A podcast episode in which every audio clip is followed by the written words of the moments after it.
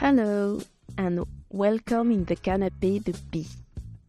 When you were a child or a teenager, do you remember watching a movie just for fun or just out of curiosity? Then rediscover it few years later from another angle, like the strange sensation of seeing for the first time. Jonathan came to tell me about this intense mix of emotions that I had the pleasure of welcoming. Make yourself at home, make yourself comfortable, and have a good listening.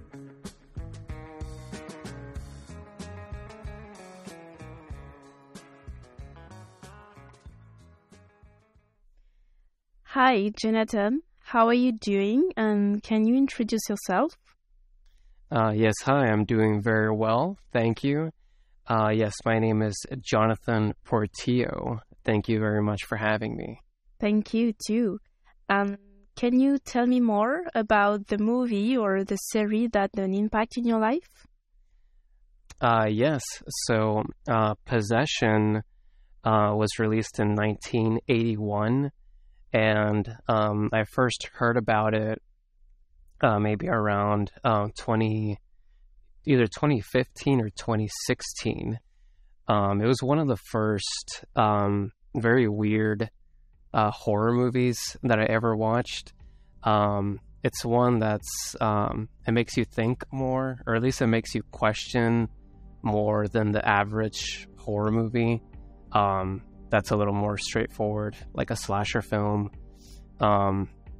So when I first watched it, it was just one of the first, uh, just weirdest, um, and maybe even like then sh- just shocking movies that I had ever seen. I had never seen anything like that before. Um, so it stars uh, Sam Neill, who uh, most people probably know him from Jurassic Park, um, and um, uh, a French actress um, by the name of uh, Isabelle Adjani. Um, so pretty much the movie is just about um, uh, those two people who are married and they're going through a separation, um, and they both just kind of lose their minds throughout the whole movie. Um, and uh, yeah, I mean, it was it was just a, a really weird a weird movie. Um, I think for anyone who hasn't seen anything like that, they would be pretty pretty freaked out by yeah. it. Yeah, because uh, when I asked you what movie did have an impact in your life, you you say to me Possession, and I watched it, and I say, "Oh my gosh, how is it possible?" Because it's so. I was so curious about about this movie and about your your reaction about this movie. So, can you give me emotion? Did it generate in you? Um, yeah, so the first time that I watched it, uh, I was just pretty creeped out um, and very curious. I had a lot of questions because I didn't really understand uh, most of it. Um, so I was just I was pretty creeped out by the um, by the subway scene uh, where uh, Adjani is just having this freak out moment, and she's completely by herself. So um, she just gives a really crazy performance. Um, I was just really creeped out by that. Um, I was a little freaked out um, when they uh, show the alien or like the little creature thing um, when she shows it to the detective because it looked really creepy. Um, and uh, yeah, that was that was at, at at first that was just my initial reaction. I was just freaked out by the whole movie and very curious because I was I wanted to understand the movie, so I had to watch it a couple more times to really grasp the meaning of the movie.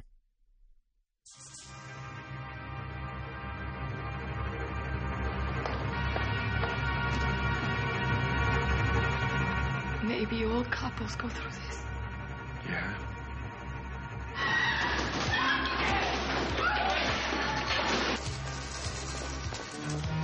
I would like you to follow my uh, wife for a few days.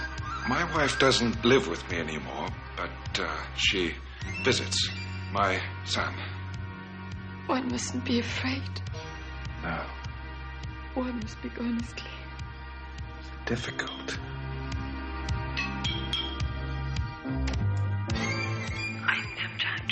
Think about what? To think about me. No one is good or bad. But if you want, I'm that one.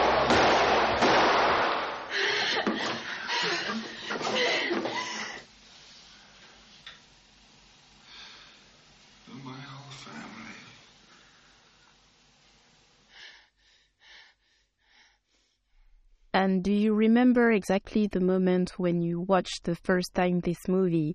You were alone? Where have you been?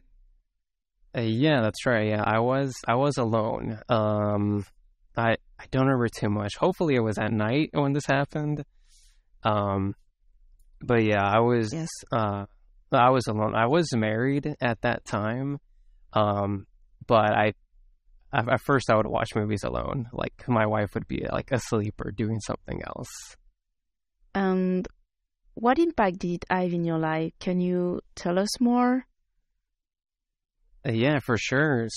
Yeah, for sure. So, um, uh, so, so, so like I mentioned at first, it was just one of the first, um, very weird movies that I had ever seen. So it, um, opened me up to, um, pretty much movies that, um, that, uh, don't give everything away when you're first watching it because you know when you watch a movie like uh, like Halloween or um, um, or like Scream, where it's like um, one uh, figure that's like just killing people. Um, you know, it's not that's that's a little more straightforward. Um, when you watch a movie like Possession or um, uh, or like The Thing, which came out in 1982 uh, it just it makes you question exactly what is happening or exactly what is going to happen um, at the end of the movie or even just during the movie. Um, so after that, I became more interested in like psychological horrors um, and also like European films. I think um, I think European film uh, tends to be a lot better than American movies. I think um, American movies are more um, like is it just straightforward. Um i don't think a lot of thought really goes into the story or like the special effects. So um i i just really started appreciating european and just foreign films in general a lot more And have you ever seen other movie with Isabelle Adjani or not? uh no no no not yet um I haven't really looked into her filmography that much because this is, I believe, probably the only horror movie um, that she has done, or maybe just second one. Uh, but no, I haven't been able to to uh, seen any of her other movies. Yeah. Because I I recommend The Queen of Margot. This is a really good movie. Uh, she was really really young, but she this is a really good movie. And another which is really famous in France. It, the name is La Journée de la Jupe, and this is really really good. Oh, okay, okay, yeah, I'll definitely have to look it up. And, and excuse me, excuse me, let me let me correct myself. Yes, I, I have seen another one uh, that she comes out in, um, and it actually is a horror movie as well. It was um, it was Werner Herzog's uh, remake of of uh, Nosferatu the Vampire. Yes, she was in that Okay. one, um, and she did a really good job. Um, yeah, it's it's it's a remake of of the of the original uh, Nosferatu, and yeah, it was just uh, an extremely uh, good movie. Okay, right, good. And uh, do you know uh, the context or the circumstances of writing of the movie? Do, do you know or not? Um, so yeah, a bit of uh, like details. Um, like for example, it was so the movie was shot in Germany, uh, in in Berlin, um, when uh when they were separated by the Berlin Wall. Um, which in itself is very interesting because it was um, kind of used uh, to serve as a metaphor for separation, which is what the movie is about. So I thought that was very interesting. Um, uh, I know that Miss uh, Adjani had to um, uh, have therapy uh, after the movie was done because of how Oh, like it affected her. Um, oh yeah. I mean, which is of no surprise because you know it was just a very crazy role that she had to do. So I can imagine like the effects that it may have on someone's mind. So she had to have therapy for some time after the film. Um, yeah. Um, and the film itself was um, written um, kind of like, or at least it was inspired by the director's own uh, separation and divorce that he went that he went through. Um, so it definitely inspired him to to write that story. Um, And the movie was released in the United States wi- with a cut version oh, okay, that's right. with some additional special, yeah, with some additional special effects. Uh huh. and uh, I I'm not sure, but I think the um, the the purpose or the goal is to have a link between the movie The Exorcist or The Curse. Uh huh. Oh, okay. Um, I haven't. I, I, heard something about that. Yeah. Yeah, no, I haven't seen it. Um, Really? No, the the cut version, no. Um, I wouldn't be surprised if maybe they um, like deleted something that they thought maybe were too shocking, because that tends to happen sometimes with Yeah. with movies. Yeah. Did you watch again the movie? Uh, yeah, of course. Um, so I've seen it a couple times since then, and each time um, I learned something new about it. Yes. Like what, for example? Or, well, at least not necessarily learn something new, but I've been able to um, to compare it to my own my own experiences. Because, like I mentioned, when I first watched it, I was married at the time, and um, years later, uh, I ended up separating and divorcing as well. So, um, Mhm. when I when I watched the movie again, I was able to um to um to like um excuse me what's the word? To like understand uh like the characters um decisions uh, a little bit more um and um and understand like the the director's own experiences you know cuz um because whenever you're with um, like a loved one, um, sometimes there might be jealousy, sometimes there might be like fear involved, and especially when you're going through like a bad breakup, um, it it just might make people do crazy things or even hurtful things. Um, so I was able to um, just really take in the movie a lot more.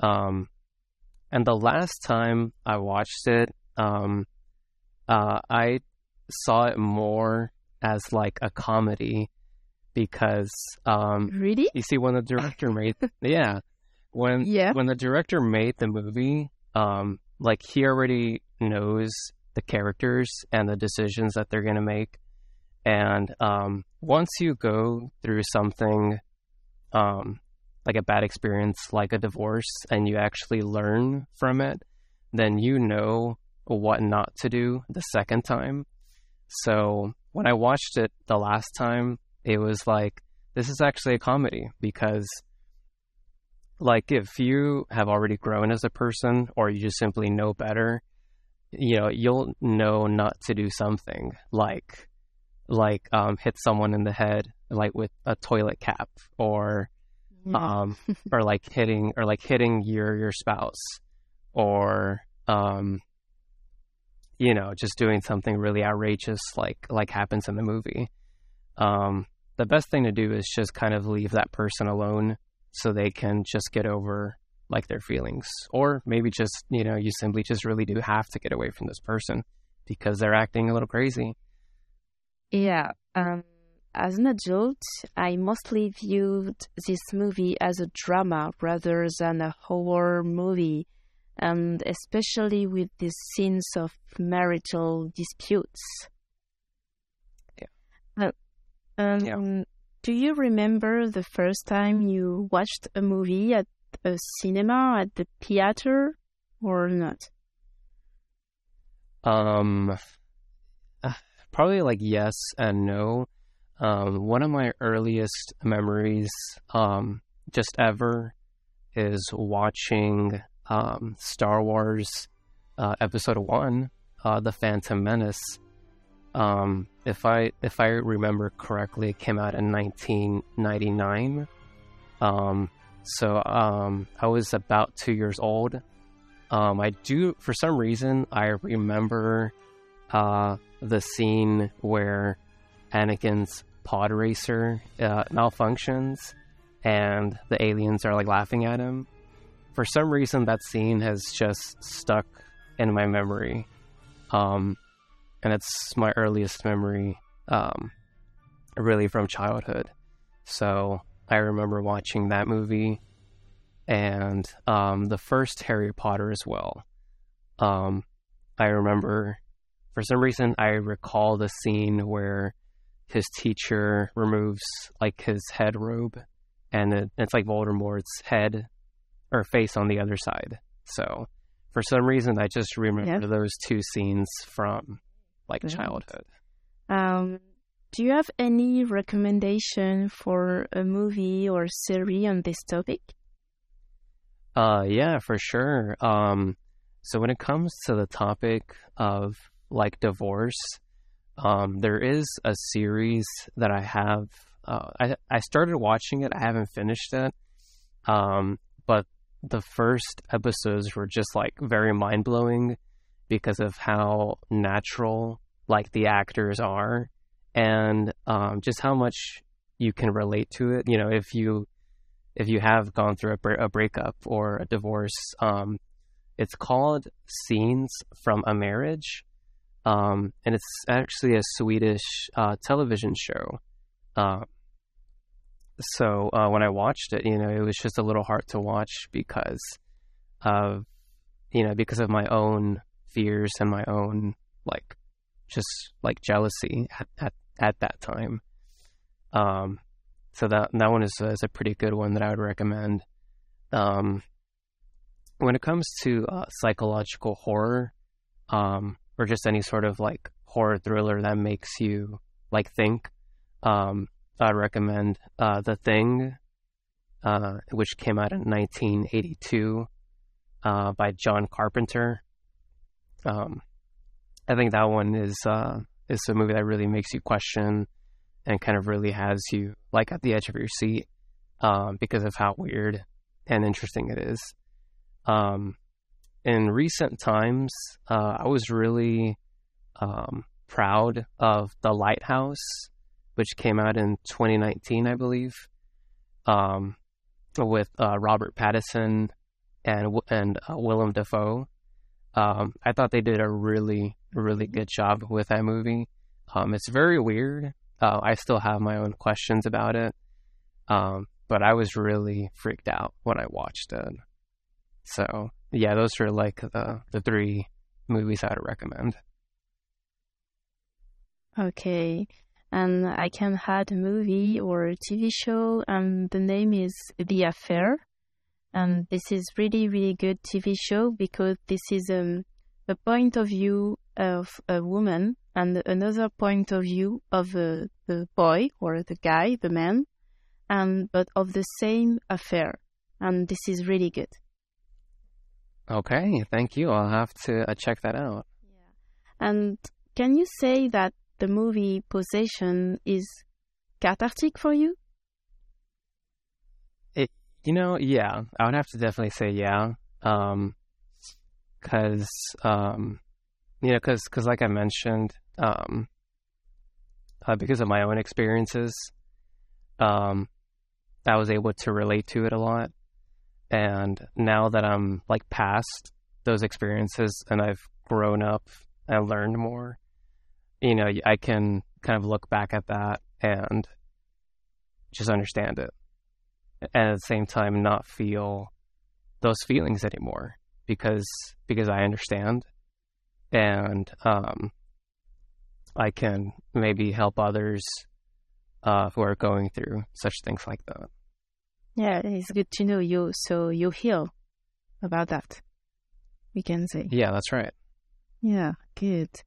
Um, which movie or TV show do you never get tired of watching? Uh, so when I was younger, um, uh, Saving Private Ryan uh, was a movie that I watched like time and time after again. Um, mostly just because of the action. Um, it it's just a very entertaining movie from start to finish. So for the longest time, I was just watching that one. Um, as of as of lately, um, movies that I've seen repeatedly are uh, like Trainspotting uh, by Danny Boyle. Uh, 28 Days Later, uh, another movie by him. Um, and uh, The Thing by John Carpenter. Um, nowadays, I kind of just have like movies like this. If I like get a T-shirt of the movie or some sort of merchandise from it, it's because I really love it. So, um, I mean, I'll just I'll just watch it again and again Or whenever I have time. being discovered this movie because um, I discovered uh, Isabelle Adjani in a new role and in a really, really deep and strong role and character and story. And as a woman, or as me, um, um, it was uh, it was cathartic, really. So thank you. Uh, yes, yes, thank you, thank you as well. That ends what we just say in this podcast. Um, yeah, I would say um, just uh, relief. um, you're the first person that I've really been able to discuss uh, this movie, so um, it is it is relieving to be able to share that, um, and also just um, uh, humility. Um, I'm very thankful to to be able to be part of of your podcast. So again, thank you for having me. I really, um, I really appreciate the question. Okay, thank you for being my guest. Um, yes, thank you very much. Okay, and thank you as well.